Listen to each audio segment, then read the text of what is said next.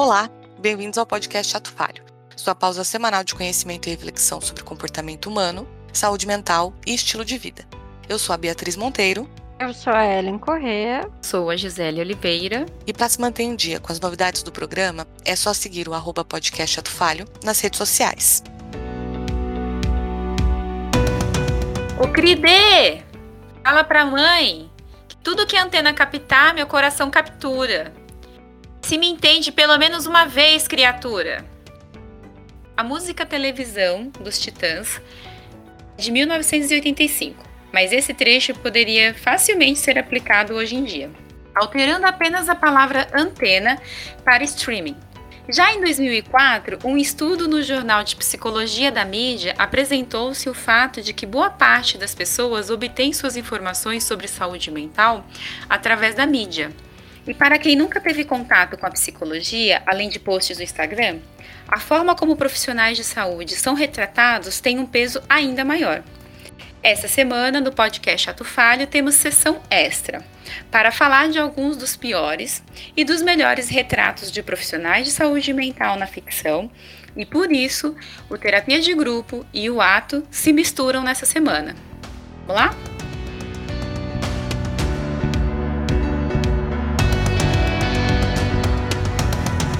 Trazer Mind Hunter é, como uma liberdade poética, porque eles não são. Não, não necessariamente é, é, é uma questão de terapia, e também eles não são psicólogos. Mas eu acho que como está envolto dentro até de um estereótipo de psicologia, que é o né? Aquela pessoa que sabe tudo, é, que, ah, se sentou de um jeito, significa XPTO, né? E às vezes, um, como diria Freud, um cigarro é só um cigarro.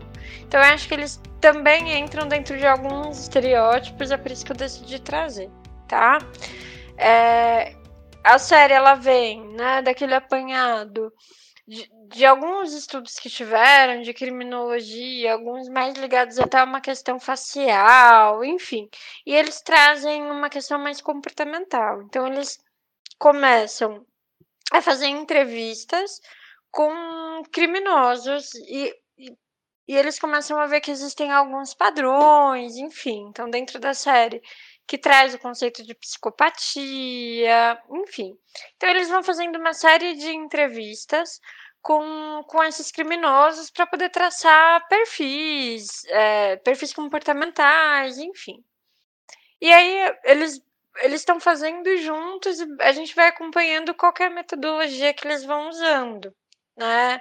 Só que ao longo do, do, do dos episódios, né, você, a gente vai vendo que tem é, eles começam a se envolver né, com, com os entrevistadores de uma maneira não passional, mas no sentido não de se apaixonarem, mas se envolverem de coração com aquilo. Secados. É, exa né, exato. E, e, quase com um fetiche com crime, né? Uhum. Quase, né? Hum, cometeu um crime e, enfim, quase fetichinosamente ali com aquele, com aquele, com aquela situação. E para conseguir chegar em alguns resultados, eles vão criando alguns protocolos que uma psicóloga traça, né? Então ela vai traçando alguns protocolos que são importantes seguir. Só que para chegar no resultado que eles querem, eles começam a quebrar alguns desses protocolos, né? Então o que importava ali mais era chegar no resultado e não como eles estavam chegando naquilo, né? É, por um lado, tem a importância dos estudos, porque não é, não é um documentário, né? não, não é uma série documental, mas tem alguns retratos do que, de estudos que efetivamente aconteceram na época, né? E que trouxeram alguns avanços, enfim. É, em criminologia, que saía um pouco daquela linha biológica, né? Que não, não faz o menor sentido.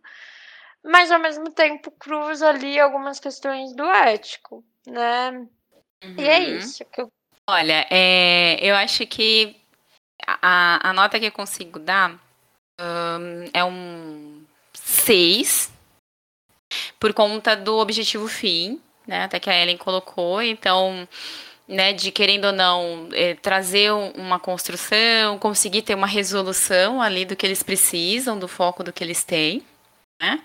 Então, entre esse lado mais no positivo, e acima do 5, por exemplo. Mas não uma nota muito alta, porque né, vai ali em alguns princípios éticos, enfim, que você comentou que não.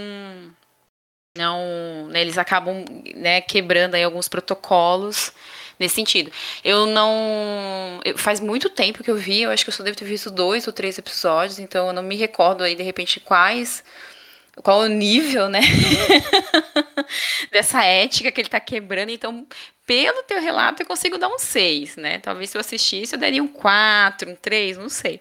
Mas pelo seu relato, eu consigo dar um 6 aqui, porque eu entendo que tiveram algumas quebras de protocolo, mas para um bem maior, e o bem maior foi atingido, resolveu um caso. Ok.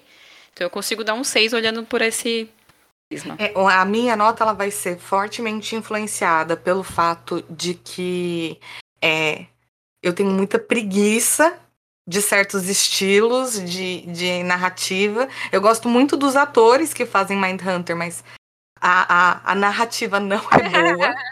É, tem, é, deve ser por é, isso que eu não vi mais do que três, né? O Jonathan Groff, inclusive, faz parte da peça Hamilton, musical, maravilhoso. Ele faz o King George. Eu gosto, fez Glee, fez um monte de, de, de coisas. É um, um cara ótimo, mas o personagem é um saco, e é isso.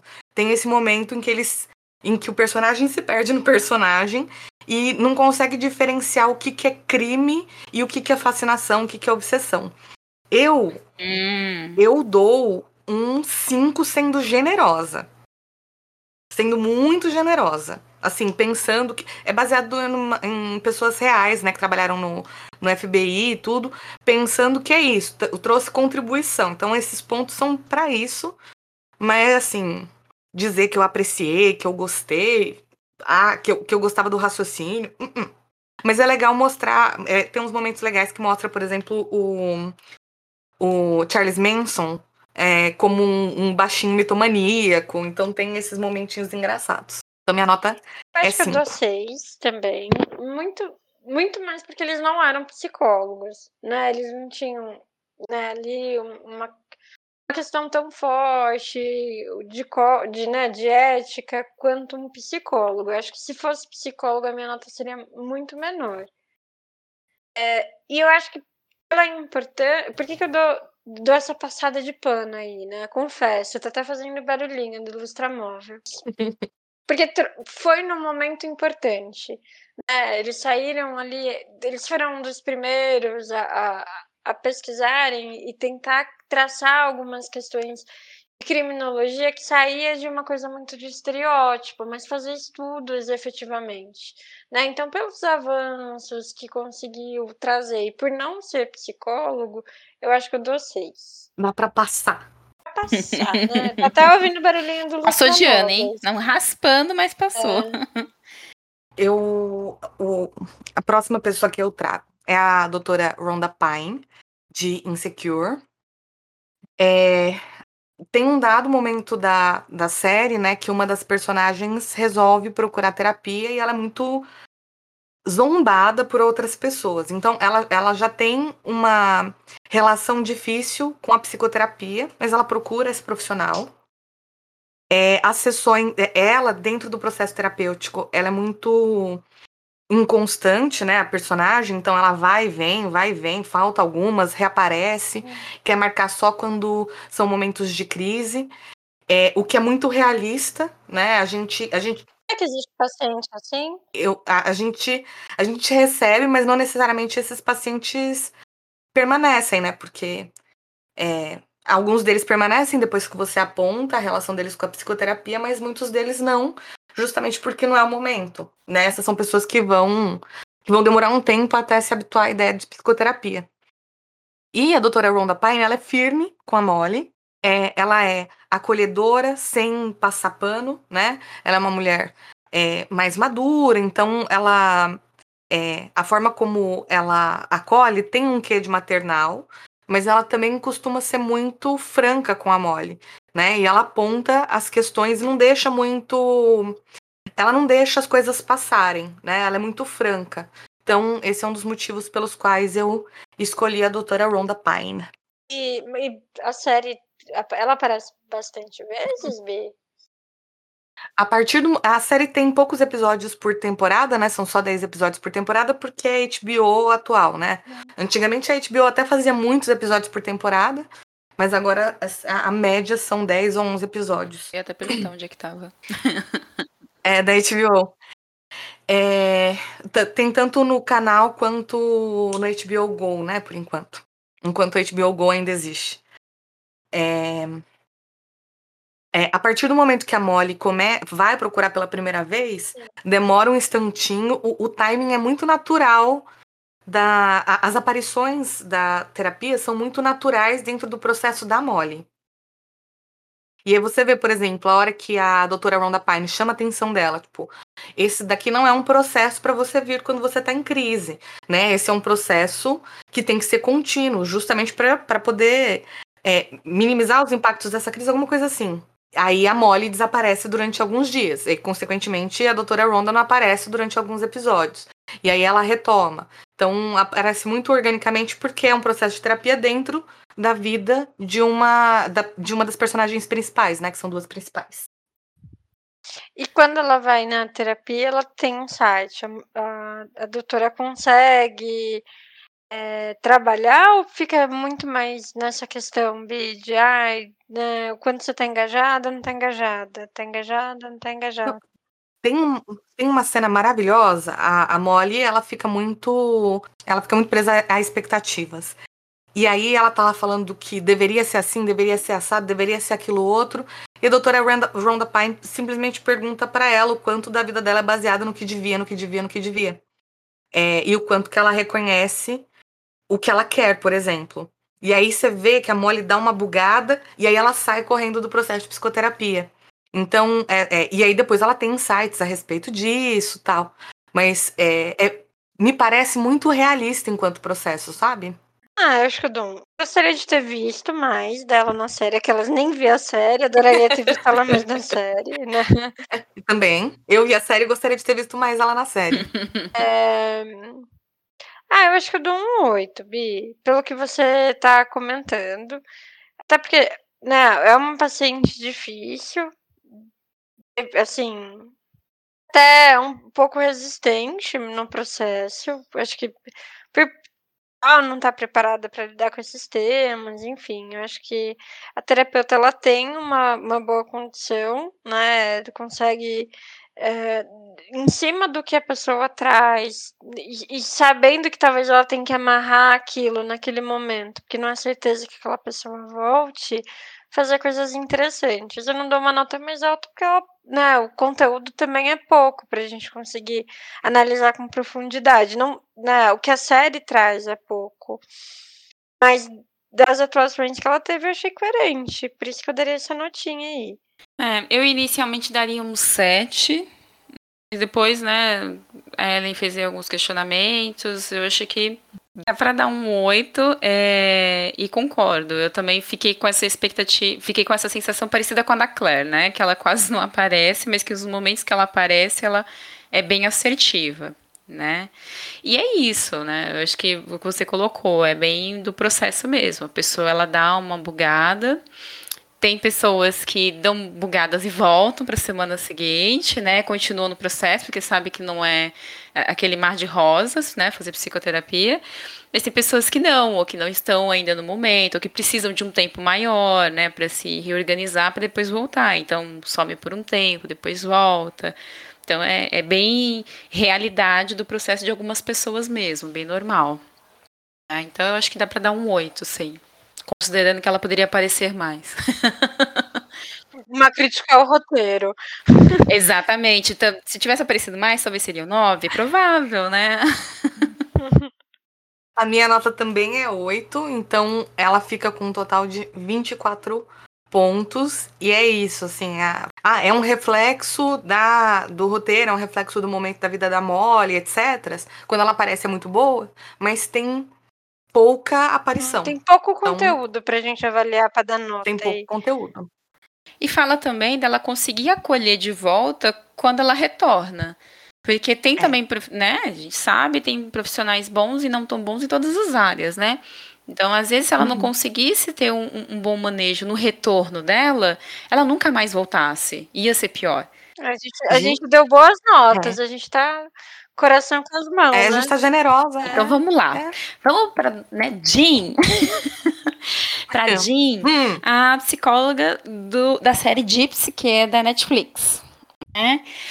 A Jean, ela começa a série né, é, de uma forma assim, bem coerente. Ela atende numa clínica, diversos pacientes, então aparecem diversos casos para ela atender. Né, é, questões da, da mãe que tem questões com a filha, é, o, o namorado, namorado não, o ex-namorado, né? O cara que tem problemas em relação a, a aceitar o término do relacionamento com a namorada. Ex-namorada, né? Complicado hoje, hein? hum. a ex-namorada. É, e aí ela vai trabalhando isso. É, num dos primeiros episódios, é, ela trata, se eu não me engano, uma menina que ela tem uma questão com excesso, um abuso de drogas, né? E aí ela tem todo um, um- como ela, eh, né, tá ali numa clínica, então não é somente ela que atende, ela responde para essa clínica, né? A clínica não é dela. Então ela tem lá os prontuários de todos os pacientes, enfim, e ela sempre tomando nota de, de tudo que tem ali, que é o processo normal aí do, do, né, da, da atuação na área. E aí, é, a partir, de um, a partir de um, de um momento, é que agora eu tô tentando lembrar qual é o primeiro dos fatos, né? que ocorre para trazer. Mas assim, a partir de um determinado momento, parece, a impressão que dá é que a vida da Jean começa a ficar um pouco sem graça. e aí ela começa a entrar na vida das pessoas que ela atende. É, então, por exemplo, é, ela vai, é, é, por exemplo, se aproximar dessa ex-namorada do paciente que ela atende, para entender melhor quem é essa namorada, de repente o que, que aconteceu, né? Então ela vai fazendo isso com diversas pessoas que ela atende. Ela se aproxima da vida é, né, da- das pessoas que são trazidas na sessão. Então, se ela atende a mãe, ela vai se aproximar da filha, né?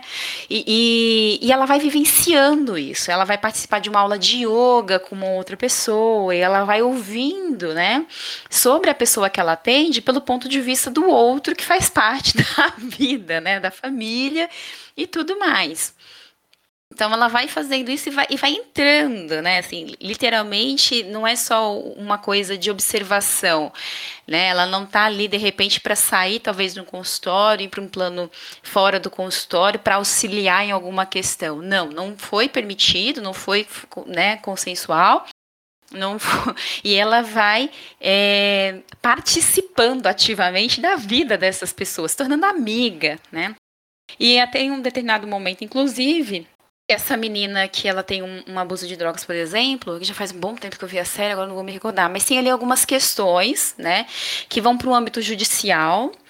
E a clínica, ela pede, né, para que ela traga o prontuário de atendimentos dessa menina. E assim, ela já sabendo que isso ia acontecer, porque as coisas estavam indo de uma forma bem complicada até então, ela vai lá e ela refaz diversas páginas do que ela já tinha escrito sobre o tratamento com a menina. Porque o tratamento com ela, infelizmente, é, não estava indo de uma forma, né? é, tão positiva, né? Enfim, né, processo, né? Não, nem sempre vai ser de uma forma positiva mesmo. Só que ela vai lá e manipula esses dados todos né, para entregar lá para o juiz, enfim. É, então, é, é isso.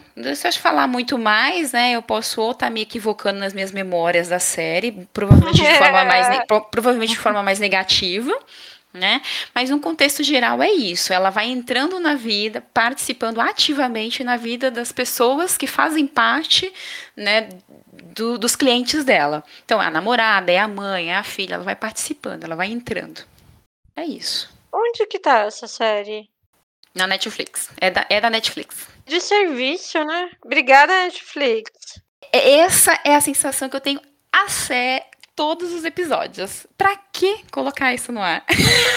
Qual a Eles necessidade? ficam Eles explicam a troco de quê que ela começa nessa seara de ir entrar na vida dos outros? Hum, não, não. Pra mim não ficou claro, assim. Talvez eu tenha ignorado também, né? Mas a impressão que eu tenho é literalmente isso, assim. Vai ficando monótona a vida dela, ela vai entrando aí na, na vida das outras pessoas, né? Por exemplo, ela não faz um processo. Não, não, como a gente já falou de outros, outras séries, ela não faz um processo de psicoterapia também que é muito importante, né? Então, um psicólogo que atende tudo mais, é muito importante que ele também tenha um processo de psicoterapia para que ele lide com as questões dele e tudo mais que podem ou não interferir na vida dele.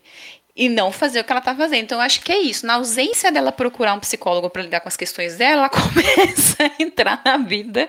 Entrar na vida é, é assim, a única Vai explicação. É, eu acho que é a única única explicação que eu consigo te passar, assim. Talvez ela não tenha conseguido lidar com a angústia dela na questão dos casos que ela atende. no objetivo de lidar com essa angústia, ela parte para essa ação aí. Uma bela ação, né? Eu acho que nem tem como tentar explicar esse troço. É, obrigada. mas assim, é não, a única coisa que eu consigo é, é imaginar. É injustificável, mas eu fiquei me perguntando se a série tentava é, explicar de alguma maneira, ou justificar de alguma maneira, mas pelo visto... Não, não, é, que eu fiquei, série vem é como muita eu... curiosidade mesmo, ela começa a ficar, aí entra no que a Ellen até comentou, ela começa a ficar obcecada por aquilo, e ela vai entrando cada vez mais fundo na vida e vai só numa bola de neve.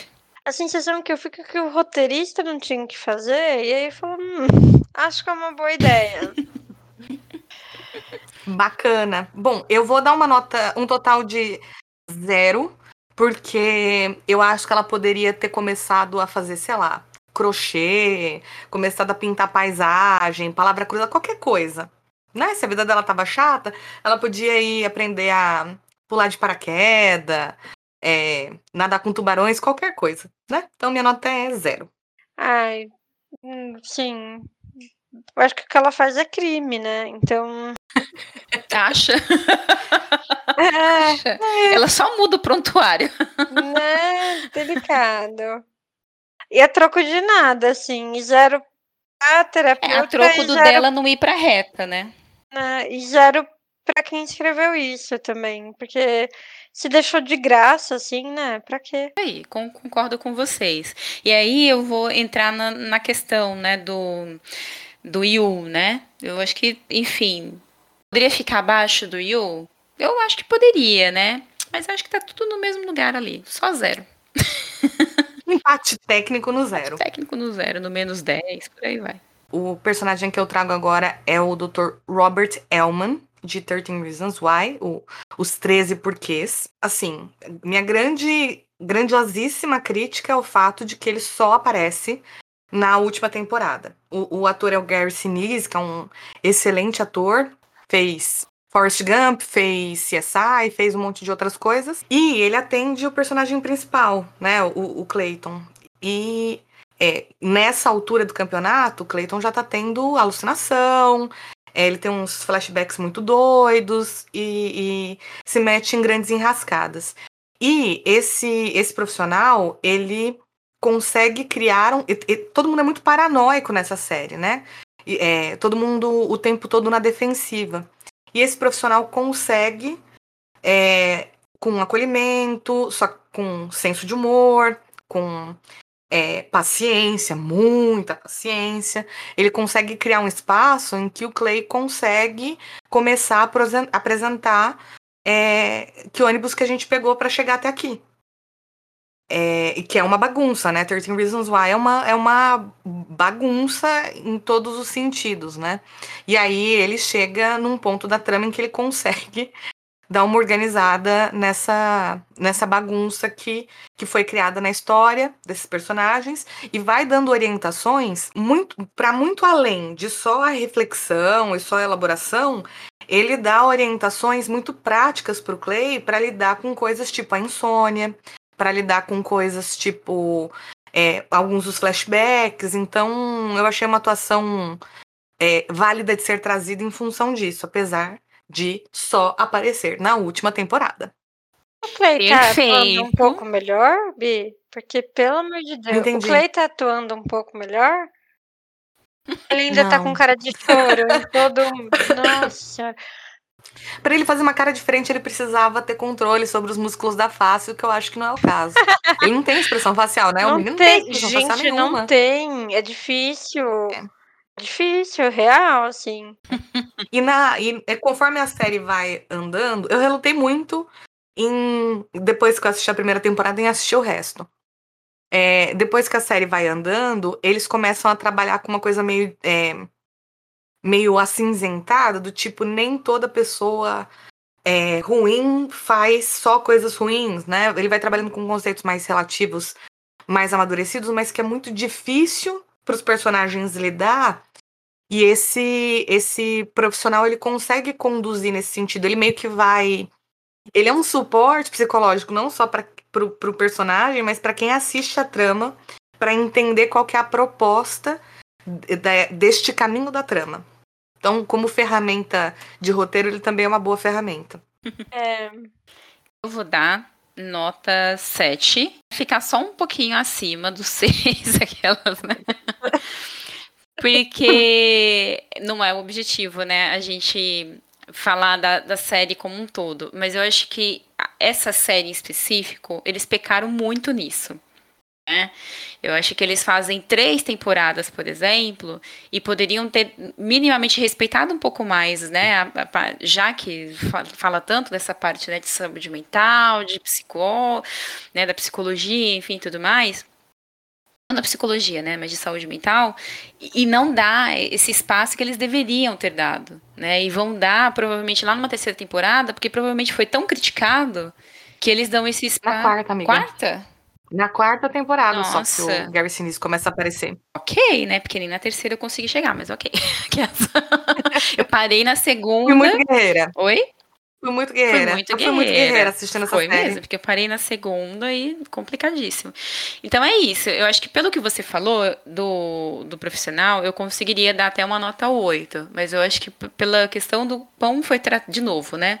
Não foi dado espaço suficiente na série como um todo, e é uma série que precisava ter dado esse espaço. Então fica como 7, poderia ter dado menos, mas na minha lógica de raciocínio, 7 tá bom. Tá de bom tamanho. Tá de bom tamanho. é, eu acho que eu até aproveito para dar dica de quem ainda não, não teve oportunidade de ver, saúde de ouvir, né, o episódio Saúde Mental na Ficção, que a Bi conduziu, foi um, né, um, um episódio que ela fez sozinha. É, e ela é, traz, é discutido, né, o, o 13 razões do porquê, né, Thir- 13 Reasons Why. É, e, e como foi responsável, né, o primeira temporada e quais foram os impactos negativos que foram extremamente comentados, mas também os positivos, né? Enfim, então nem vou falar muito, vai lá ouvir que tá bem legal. Eu não fiz sozinha, eu fiz com todas as maritacas que estavam voando aqui ao redor. No dia, o cachorro do vizinho também participou super. Foi muito interessante ter essas participações especiais. São fundamentais, né? Fundamentais, É. fundamentais. É isso que dá gravar de tarde. Eu também, eu assisti a primeira primeira temporada, eu não vi alguns episódios porque não tive estômago para. É, mas eu, eu acho que numa, no momento que a gente vive de tanto cancelamento, né, a série tentou pelo menos de alguma maneira ouvir as críticas e de se retratar pelo que a Bi tá trazendo, né, que eu acho que essa terceira temporada parece ter sido um Quarta. quarta, uhul, parece ter sido um pouco melhor, mas demorou muito, né, Exato.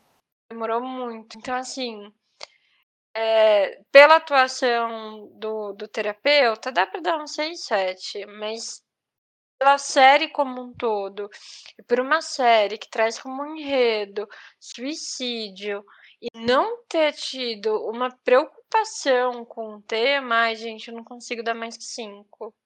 Assim, né? Não consigo. Eu fiquei tentada também. Não consigo. E tadinho, vai, nem sei se é pelo psicólogo em si, mas, gente, uma série que fala de suicídio para adolescente, me trazer Uhum. um bom terapeuta só Uhum. no, no- na quarta temporada. E assim, uma figura de saúde mental, que não era um psicólogo, mas era aquele. é, como era mais o nome, Bi? Orientador é... pedagógico? É o orientador educativo. É. Orientador que é uma pessoa de psicopedagogia. Que uhum. do um bundão que ele foi na primeira temporada, que foi o que a maioria das pessoas assistiram. Então, assim, desculpa, não vou conseguir dar mais que cinco. Perfeito. É, é, quem dera eles tivessem ficado em um tema só. A primeira temporada é sobre suicídio, as outras abordam. A segunda é muito pesada. As outras abordam. Já, eu não consegui. O, é, usam. Eles, eles falam sobre bullying, sobre violência sexual, sobre violência doméstica, sobre uso de substância. Então, assim. E sobre luto, muito fortemente sobre luto, evidentemente, né? Mas é, é só tema pesado em cima de tema pesado. A única coisa que faltou eles abordarem, eu acho que foi câncer. E de resto, eles estavam cumprindo tudo assim, todas as, as, as, as pautas mais pesadas. Sem o um mínimo é... de amparo. É, essa que é a questão é. da responsabilidade, né? Sem o um mínimo de amparo. É. É, e... O amparo só vai aparecer no final. Romantizando mesmo, né? O... É. E ah, também validando um pouco dessa questão que a gente sabe que tem na, na, na adolescência essa questão né, do, do mito do herói, né?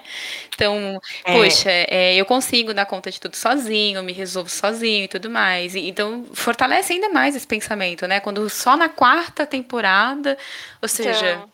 lá na frente, quando não tiver mais como, aí quem sabe a gente pensa em, né? Vamos procurar ajuda. Vamos ter uma ajuda qualificada. E a série se construiu de uma maneira tão pesada que, que quando chegou nessa quarta temporada, eu não vi, pelo menos ninguém falando muito sobre a quarta temporada e nem sobre a, a, sobre a existência desse profissional. Ou seja, boa parte do público parou antes e aí ficou com mensagens muito muito difíceis, por exemplo, essa de, de heroísmo antes do tempo. Eu vou dar seis, né? Eu daria oito pro, uhum. pro personagem do Garrett Sinise, que eu achei ele ótimo. Mas a série mata, uhum. assim, mata a pontuação. É... Então eu vou dar seis, o que dá 18 pontos pro Robert Elman. Ok. Ellen, você viu Lucifer? Não vi. Eu vi uma parte vi. só. Só viu uma parte? Eu vi, eu tô em, eu tô em dia com Lucifer, Puts, inclusive. É porque eu lembrei da Linda, cara linda, é linda como psicóloga. É, só tem um pequeno problema, não é assim, ela atende todo mundo, ela é amiga de todo mundo, é. ela tem um relacionamento pessoal com todo mundo. Eu gosto dela quando ela tem insight, tudo, mas ela é entra na seara que é Lúcifer. Ela entra na seara é. que é a série Lúcifer. Mas enfim, se você é. não viu, não tem problema. É, bom, vou trazer a Júlia, que é a psicóloga do Sam, de Atypical que é uma série da Netflix também. É, a Júlia aparece na primeira temporada. Esse também é uma série que eu acho que só consegui ver duas temporadas, ou uma e meia mais ou menos, mas ela é muito legalzinha, muito boa. É, a Júlia ela trabalha bastante com o Sam que tem autismo, né? Uh, então ela vai conduzindo bastante num processo que aparece no, no, momento na série, que é um processo em que ele busca a independência dele, né? Então ele está no momento, né? Ele tem uma irmã e tem os pais em casa e acontece ali diversas questões, né, familiares, mas tem uma mãe ali, a gente até falou em outros episódios sobre a Typical também. Então tem uma mãe ali, né, que segura bastante o Sam, até pela questão né, do, do autismo e tudo mais. E, e o Sam está nesse processo, nesse movimento, né, de buscar o que ele quer fazer e fazer de forma autônoma. E a Júlia, ela vai conduzindo ele nesse processo de descoberta do mundo, né, e tudo mais, de uma forma bem, bem bonita, né, lúdica em alguns momentos, enfim, ela, enfim, vai fazendo isso. É, o Sam, ele tem começa a ter um amor pela Júlia, né? Um amor platônico pela Júlia. E dentro disso que ele construiu na mente dele, desse amor, né, desse romance e tudo mais, é diferente do que eu falei na outra, né, na outra temporada, o Sam ele começa a invadir a vida uhum. da Júlia. Né? Então ele, ele descobre de repente onde que ela mora, ele é, manda ele entra na casa dela. É, exato. Eu não sabia se ele mandava chocolate ou se ele entra e coloca lá, né? Ele entra e coloca lá, né? Ele, o pai dele entra logo atrás dele, tipo, eles conseguem se esconder. Essa cena é muito. engraçada e aflitiva. É muito, ele se escondendo, é muito boa. Exato.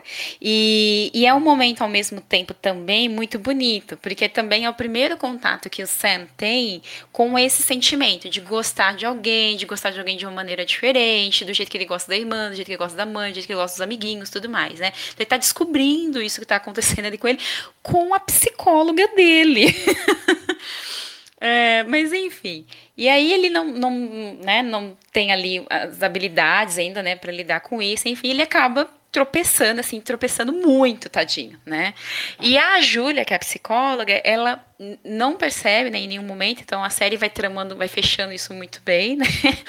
O que ele faz influencia na vida dela negativamente, porque ela tem um namorado, né?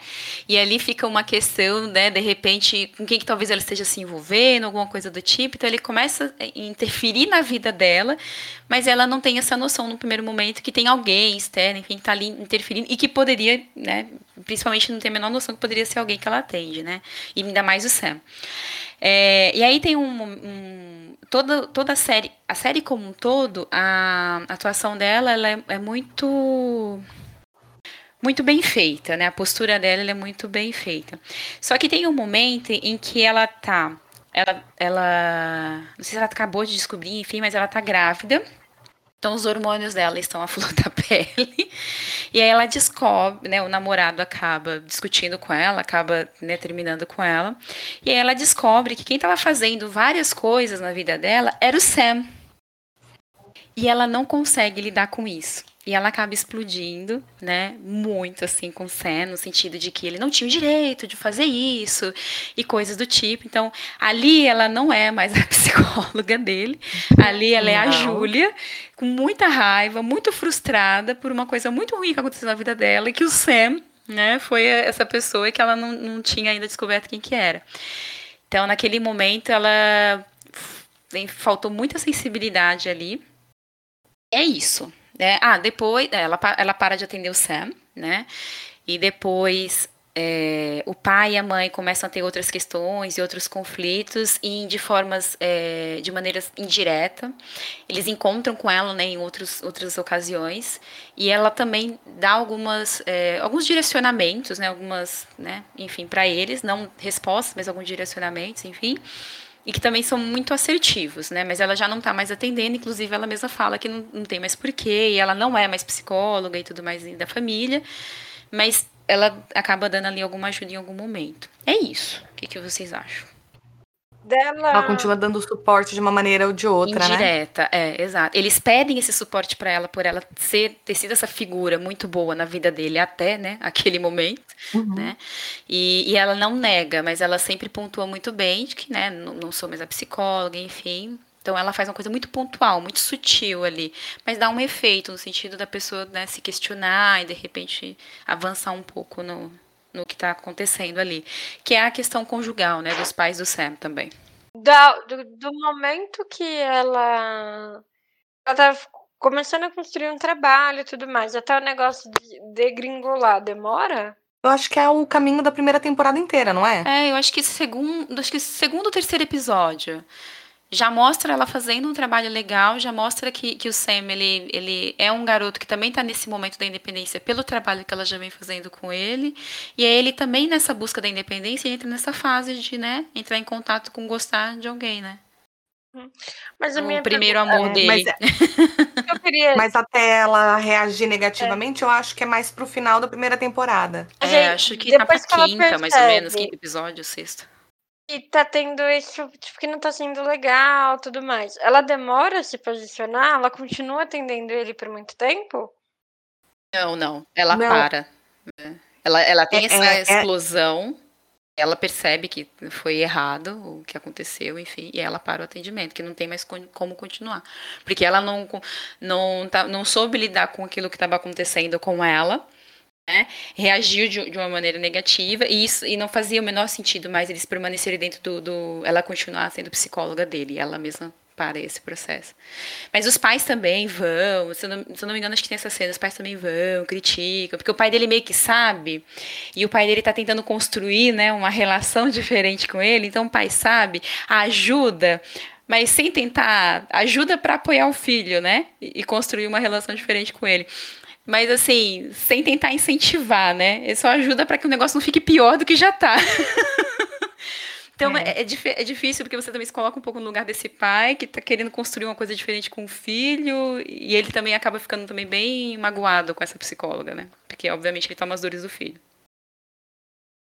o momento em que ela em que ela estoura é um momento em que tudo acontece de uma vez só, que ela tem plena noção do da forma, assim, de todas as consequências negativas, de um monte de coisas que ela estava lidando que ela achou que era da vida dela, mas eram resultado de ações do Sam, e aí ela não consegue se conter, né? Ela pega e estoura com ele. E aí ela coloca esse esse limite ali, né? Ai, gente, não sei que nota que eu dou. Obrigada, bem-vinda.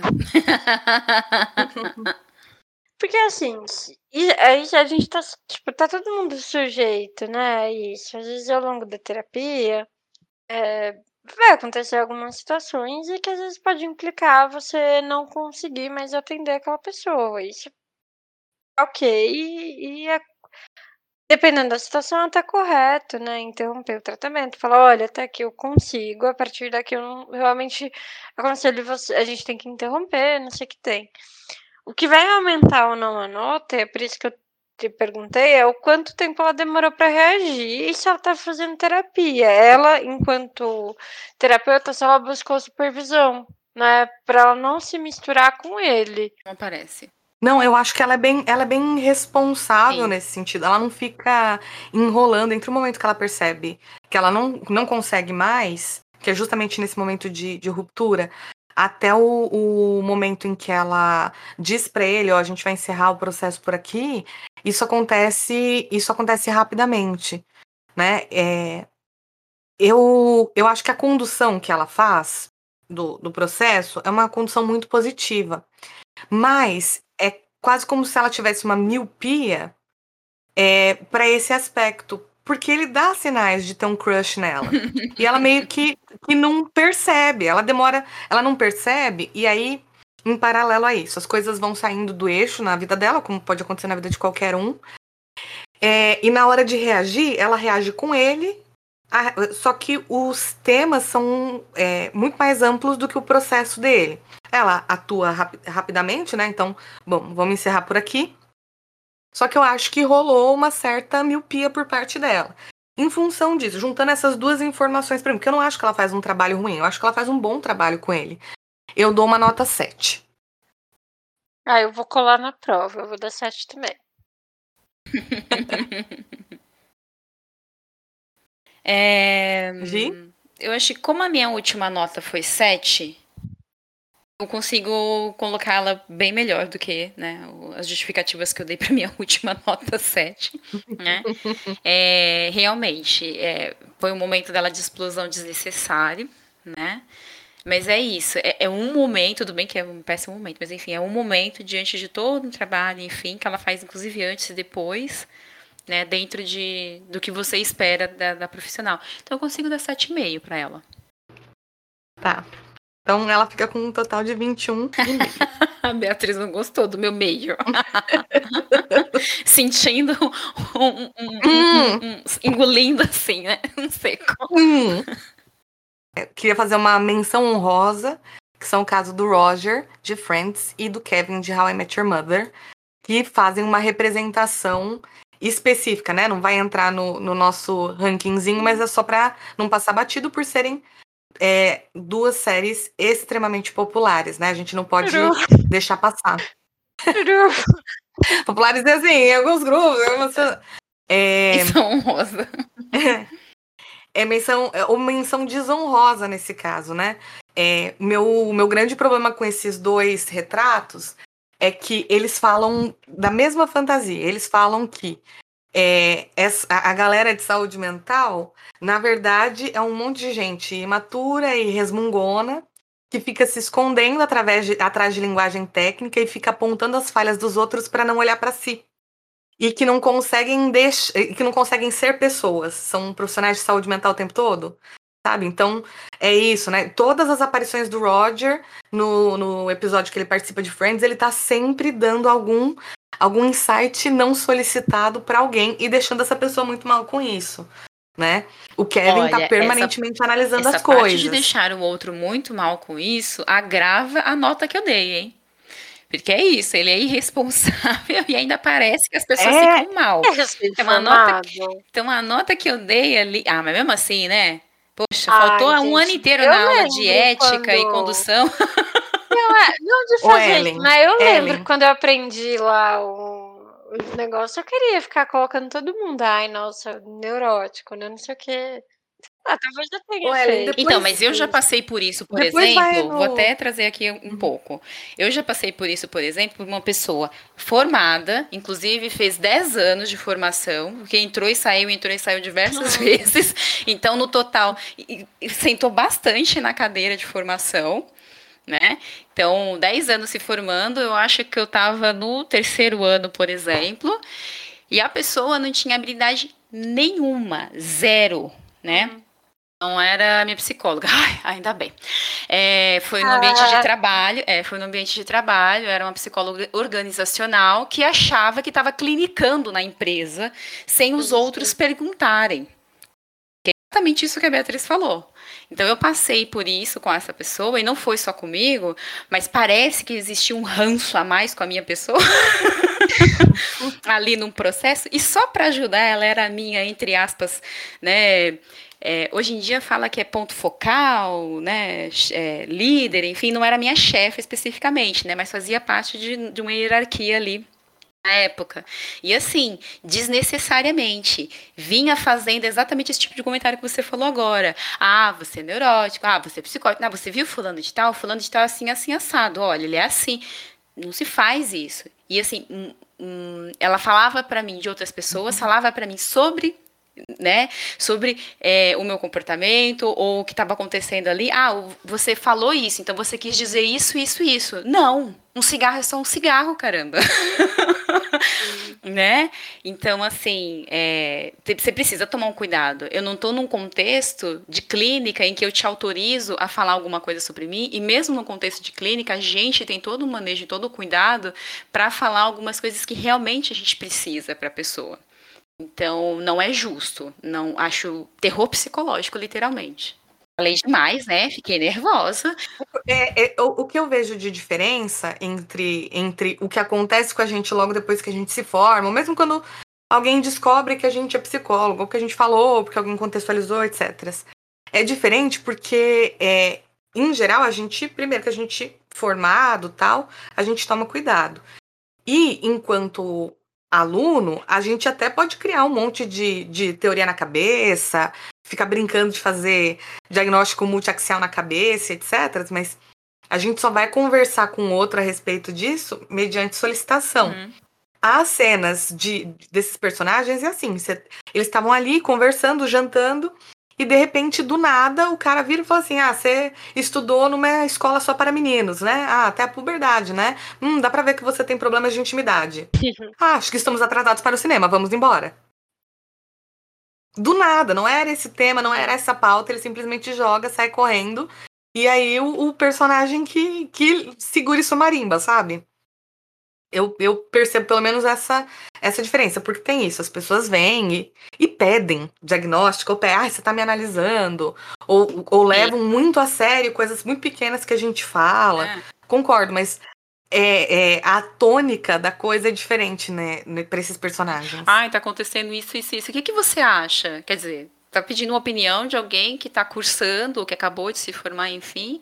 É isso, tô autorizando. Agora, sem autorização nenhuma, você oferecer isso pra pessoa, ou utilizar isso como forma, né, de manipular ou qualquer outra questão, é irresponsabilidade. Se vocês tiverem a, a oportunidade de ver é, esses episódios ou ver trecho desses Uhum. personagens, vocês vão ver que, que nem, nem de longe parece com um agente pós-formado. Não, não vou. Vai dar, vai dar gatilho pra mim. Bom. Obrigada. Obrigada. Não assisti, vou continuar não assistindo. Não está perdendo. cê- Vocês estão perdendo as séries, né? Que são marcos ali da, da televisão mundial. Mas é, esses personagens em específico nem tanto. Até porque é isso, né? O Kevin foi terapeuta da Robin. e depois virou namorado dela, o que é, o que é complicado. Ele, eles até abordam o aspecto da, da ética, mas isso é tipo algo muito ampassã em um episódio e depois tá tudo resolvido, sabe? Porque também é a leveza que a série tenta trazer também, né? Ser cômica, né? É, justamente, a série de comédia sobre pessoas morando em apartamentos irracionalmente grandes para a renda deles na, na cidade, uma das cidades mais caras do mundo. É, só que, né, assim, é isso. Então a gente ficou. Como que a gente ficou, né? É, a gente ficou com a Claire de Wanderlust em primeiro lugar, Dr. Tom em segundo lugar, Doutora Jamie de Never Have I Ever em terceiro lugar, Doutora Akopian de Crazy Ex-Girlfriend em quarto lugar, em quinto lugar a Doutora Rhonda Pine de Insecure, em sexto lugar a profissional de Fleabag, em sétimo lugar a Julia de Atypical, em oitavo lugar o Caio de Sessão de Terapia, em nono lugar, o Robert Elman, de 13 Reasons Why. Em décimo lugar, a, a equipe de Mindhunter. Em décimo primeiro lugar, o profissional de Afterlife. É, em décimo segundo, o Dr. Nick, de You. Em décimo terceiro, e, no penúltimo lugar, o Dr. Nick, de You. E em último lugar, a Jean, de Gypsy. É, vocês querem mudar alguma nota? Querem Querem fazer algum comentário a respeito das pessoas que a gente. Só um comentário, a gente pulou do 17 para o 1, assim, ninguém recebeu notas muito intermediárias depois de um certo ponto. É, eu acho que Mind Hunter ficou com uma nota alta. No, no, no... Mais do que merecia. É, exato. Eu acho que no frigir dos ovos ali das nossas notinhas, ele acabou ficando com nota alta. Mas ok, passou, né? Passou de ano. Equívocos de avaliação. Não houve um conselho de classe antes. Não teve. e ah, eu acho que é mais isso mesmo, né? É, deixa eu ver. Tertis e Rye a gente também comentou, né? Que a série, si, pela série em si, ficaria em último fácil, mas a gente tá avaliando o profissional, enfim. Então. Acho que a gente foi boazinha. Mas foi isso, né? Saiu do 17 pro zero. Uma queda brusca. Eles não é... conseguem também fazer muito manejo disso, né? Acho que fica essa mensagem, né? É, a, a, mídia, de maneira geral, não consegue fazer muito, não consegue fazer esse manejo. Se a gente colocar na mídia em novelas ou séries, em, em algumas séries também brasileiras, enfim, você vai pegando aí umas coisas assim bem grotescas também. Então, é essa falta de manejo que tem em, em relação ao imaginário do psicólogo ou do profissional de saúde mental e tudo mais.